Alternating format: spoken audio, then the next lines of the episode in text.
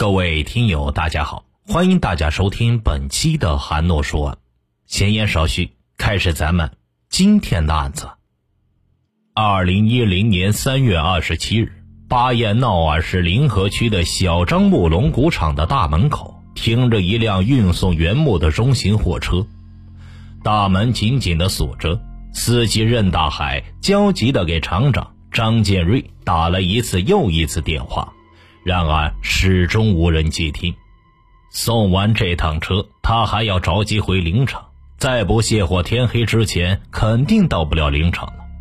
他可不想冒着危险摸黑走那条才开通没多久的路。天色越来越暗了，任大海恶狠狠地丢掉快要燃尽的烟头。真他妈的有病！这不忽悠人吗？他走到大门口，想扒开大铁门看看里面的情况。厂房里边杂乱的堆着还没加工的木材原料，地上还有几滩黑色的印记。任大海一脚踹到大门上，转身就想走。大门受到猛烈的震动，溅起几滴液体，甩到他的脸上。他举起手，烦躁地擦去脸上的液体。任大海摊开手一看，这液体分明是血液，他心里咯噔一下，升起一种不祥的预感。他转过身去推大铁门，铁门后边好像有什么东西在挡着，勉强推开一侧，斜着眼睛看了挡门的东西。一具无头的尸体赫然出现在眼前，任大海一屁股坐到了地上，哆哆嗦嗦的。拨打了幺幺零的报警电话。警方很快到达现场，根据对周边环境调查及走访，很快锁定了死者厂内职工李焕文有重大作案嫌疑。下面让我们先把时间调回到一九八七年。一九八七年四月，时年十九岁的潍坊寿光人李焕文。因故意盗窃罪被判处有期徒刑七年。时年二十三岁的山东小伙张建瑞踏上了内蒙淘金之路。两个人生轨迹完全不同的年轻人，也许都不会想到，在若干年以后会因为种种际遇汇集到一起，而最终的结局却是杀戮。由于在狱中表现良好。李焕文在服刑四年半后减刑出狱，谁都不曾预料到，这个在狱中表现良好的犯人，竟然是一个嗜血狂魔。从1991年至2010年19年间，杀死重伤数十人，抢劫钱财数百万。出狱后的李焕文陆陆续续做过各种工作。然而，打工始终没抢劫劫钱来得快。好吃懒做习惯了，李焕文根本就受不了在工地做小工的辛苦。很快，他又重新走上了抢劫的道路。一九九一年年底是一个转折点，李焕文在狱中交好的狱友李建明出狱，二人没事就聚在一起大吃大喝。他们认识到抢劫这种工作，一个人做很容易出现纰漏，两个人做成功率则是要高得多。当时正值港台电影火爆大陆，二人购买了大量讲述抢劫、暴力犯罪的电影录像，观看分享心得。此后，二人多次协同作案，从1992年年初到1994年2月再次入狱。二人辗转青州市。昌乐县、寿光市、安丘市、诸城市、潍坊市、旧赵市多地，采用飞车盗抢、棍棒威胁、入室盗窃等方式犯案三十余起。两人深谙盗窃、抢劫之道，每次作案一次即销声匿迹一段时间，导致当地公安耗费大量人力物力，而无法将二人绳之于法。一九九三年十一月，李焕文喝醉之后去洗浴城嫖娼，嫖完之后，小姐问他要嫖资。一向横行霸道惯了的他，哪还记得嫖娼要付钱这事儿？上去啪啪几巴掌，就抽肿了小姐的脸。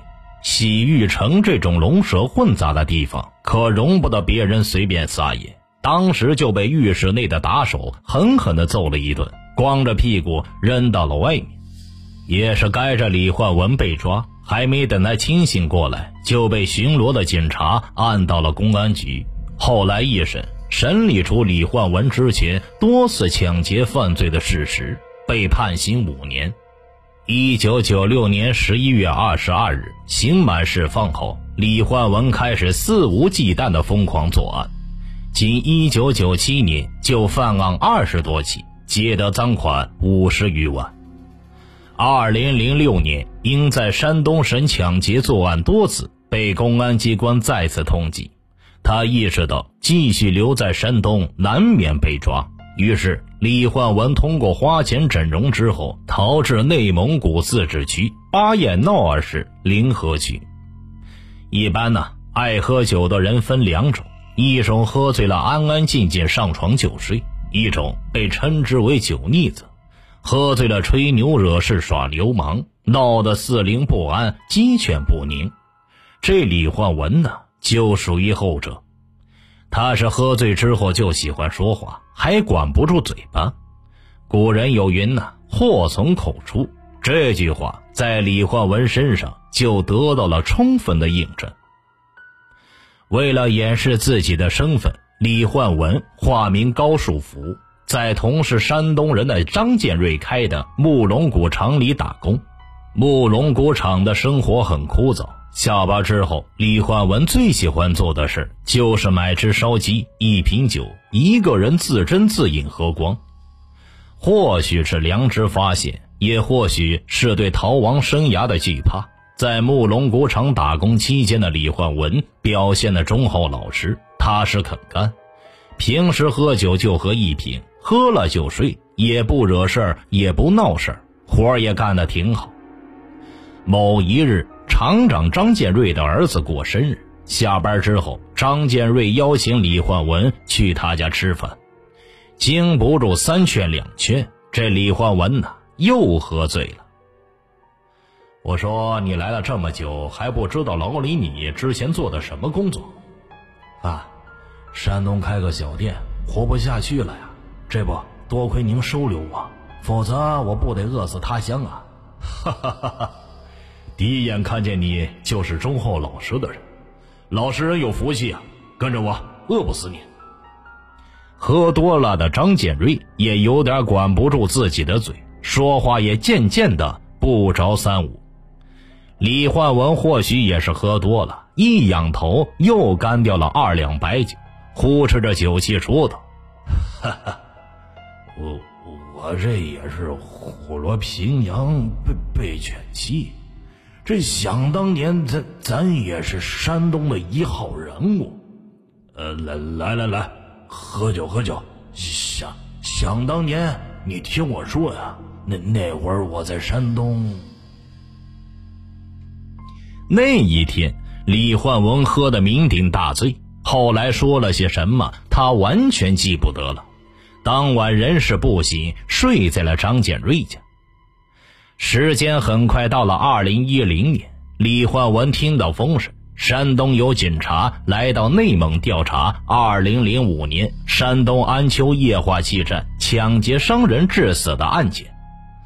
李焕文待不住了，准备离开内蒙。去黑龙江，这几年在张建瑞厂里学到的技术都足够可以另起炉灶了。于是他便找到了张建瑞，哪知道张建瑞却毫不犹豫地拒绝了他，还夹枪带棒地对李焕文说道：“我说老李呀，我这里很安全，这不到年不到节的，你干嘛去呀？我有个亲戚在公安局工作，你呀。”安心给我干活就行了。说完之后，还意味深长的看了李焕文一眼。李焕文听到此话，心里顿生寒意。难道那一天，他还不能确定张建瑞是否已经知道他的身份？不露声色的对张建瑞说道：“哈哈，不走就不走，承蒙张老板看得起我。”这一转眼就到了春节，在二零零九年的时候，生意异常难做。张建瑞几百万借款还没有收回来，要债的又天天不停的催，心情很糟糕。这时，李焕文再次提出想结款走人、自己单干的想法。刚喝过闷酒的张建瑞恼羞成怒，指着李焕文的鼻子：“你他妈的一抢劫犯，别给脸不要脸！你敢走，我现在就报警！还想要钱？你要个蛋呢！你走啊！你他妈走走试试！吹牛逼！”这个时候，李焕文也是无名火起，推了张建瑞一把，上前要去揍他。此时，张的大儿子张建和十七岁的二儿子张森看到李焕文要打他们的父亲，立马一拥而上。爷三儿对着李焕文一阵拳打脚踢，殴打持续了五六分钟。张建、张森打得累了，住手休息。李焕文摇摇晃晃地站起来。一瘸一拐的往门外走，临到门口，他转身指着张建瑞的鼻子：“你别逼我，再逼我，小心我灭了你全家。”二零一零年二月，李焕文远在山东的老婆悄悄来到内蒙看他。犯事后，他远走他乡，女人拉扯着孩子在山东生活的非常艰苦。在这个礼仪之乡的全家，时时刻刻遭受着来自乡亲们的指指点点。这次前来是想和他商量离婚的事情。此时的李焕文的内心彻底崩溃了，生活的最后一丝希望也消失殆尽。他看着远处张建瑞一家其乐融融，儿女双全，内心嫉妒异常。他发誓，他要干掉他们一家。二零一零年三月二十五日，送走老婆之后，李焕文开始做杀掉张建瑞一家的准备。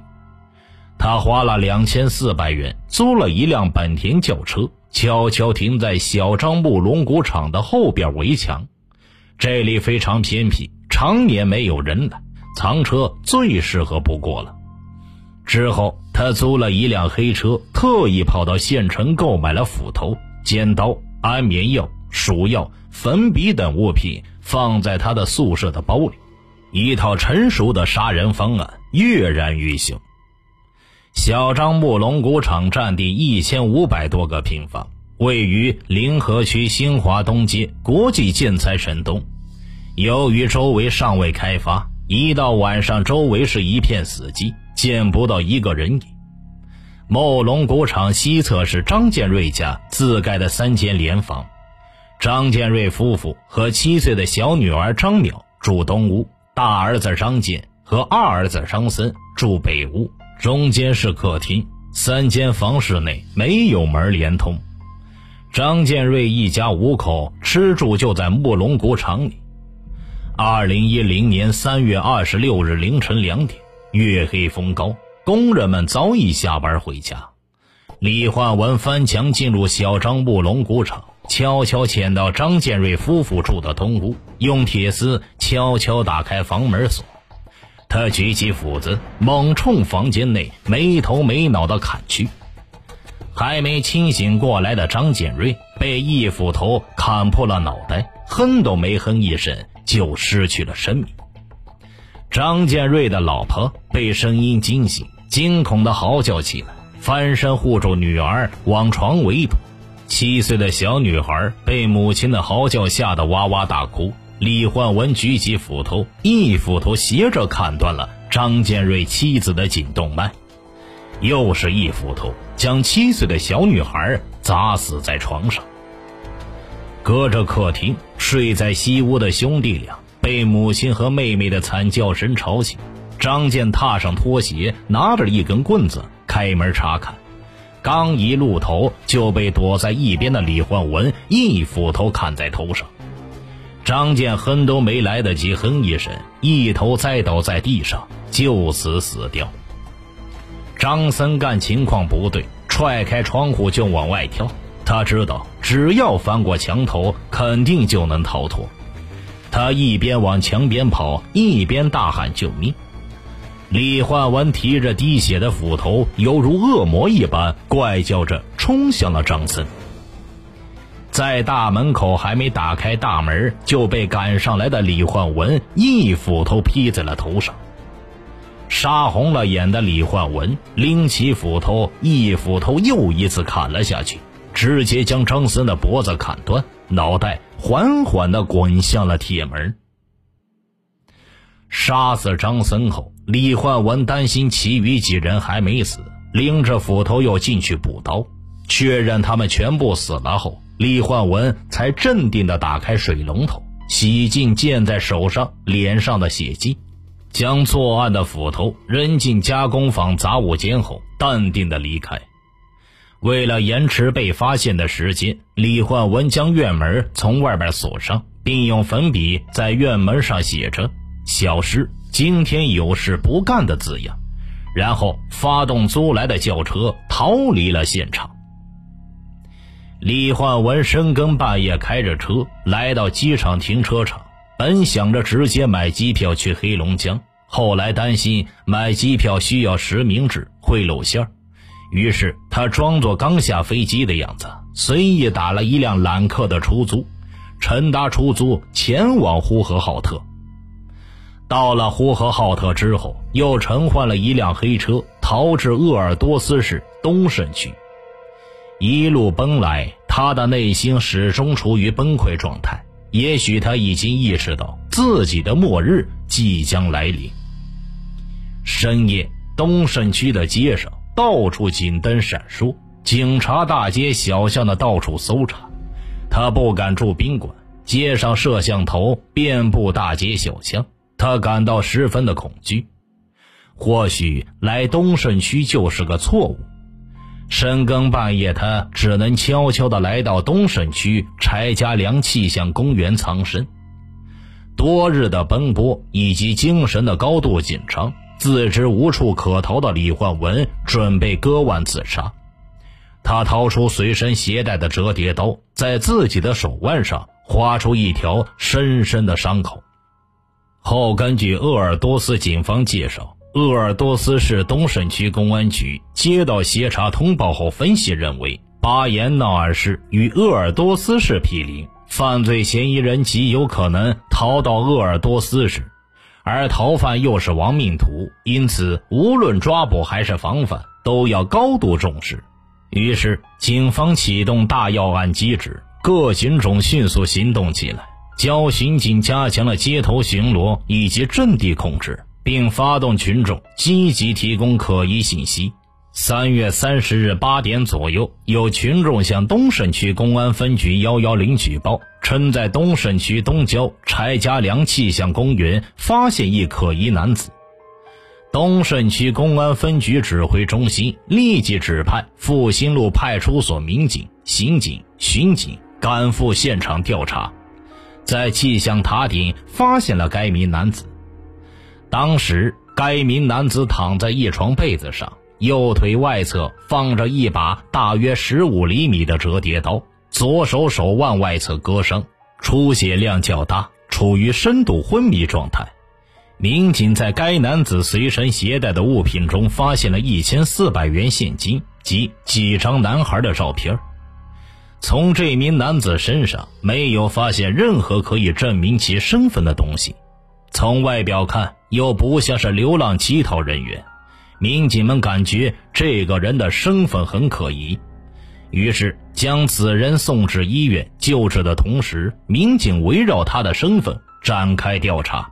鄂尔多斯警方将这名男子的相貌与巴彦淖尔市警方公布的灭门案疑犯照片进行对比后，他们发现该男子与嫌犯有一些相似。但又不能确定，为此，警方又对他的指纹、DNA 等进行了检验核对，才基本确定此人就是巴彦淖尔市临河区灭门案的犯罪嫌疑人李焕文。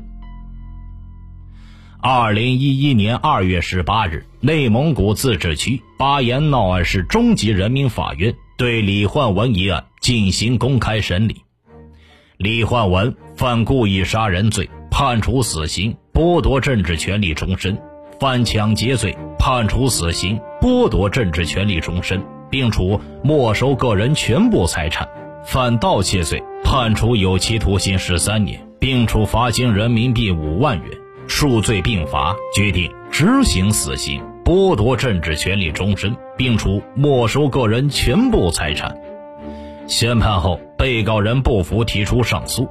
二零一二年三月二十二日，内蒙古自治区高级人民法院经依法复核二零幺幺内刑一父子第四十八号刑事裁定，同意原判对被告人李焕文的判决，维持原判，执行死刑。听大案要案，观百态人生，欢迎留言、转发、点赞。微信公众号搜索并关注“说书人韩诺”，即可了解更多大案要案。好了，这个案子就为大家播讲完毕了。我是说书人韩诺，咱们下期再见。